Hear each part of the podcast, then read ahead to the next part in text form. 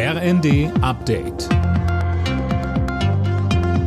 Stündlich neu. Auf den Punkt informiert.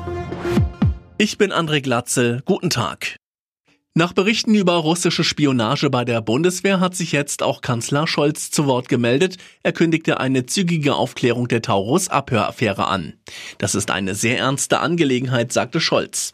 Worum geht's, Daniel Bornberg? Um eine Besprechung ranghoher Luftwaffenoffiziere zum Taurus-Marschflugkörper und einen Einsatz durch die Ukraine, was der Kanzler ja vehement ablehnt. Dabei wurde auch über mögliche Ziele, wie etwa die Krimbrücke, gesprochen. Ein russischer Propagandakanal hatte einen Mitschnitt der Besprechung veröffentlicht. Sie wurde also offensichtlich von Moskau abgehört. Berichten zufolge nutzten die Offiziere eine Plattform für Videoschalten und keine sichere Leitung. Mit mehr Personal sollen Asylverfahren in Deutschland beschleunigt werden. Das hat Innenministerin Faeser in der Welt am Sonntag angekündigt. Demnach sind fast 1200 zusätzliche Stellen fürs zuständige Bundesamt angedacht. Das kostet laut Faeser 300 Millionen Euro.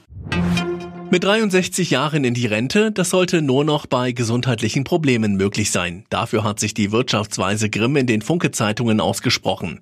Mehr von Sarah Plekat. Aus ihrer Sicht schaffte die jetzige Regelung zur Rente mit 63 für viele einen Anreiz, früher in den Ruhestand zu gehen.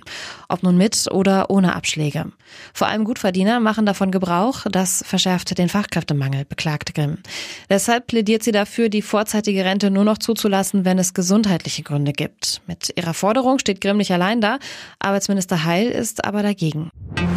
Die Bundesnetzagentur wird die Social-Media-Plattformen TikTok und X, ehemals Twitter, strenger unter die Lupe nehmen. Das hat Behördenchef Müller dem Magazin Spiegel gesagt. Die Bundesnetzagentur unterstützt damit die EU-Kommission. Es geht beispielsweise um Fake News.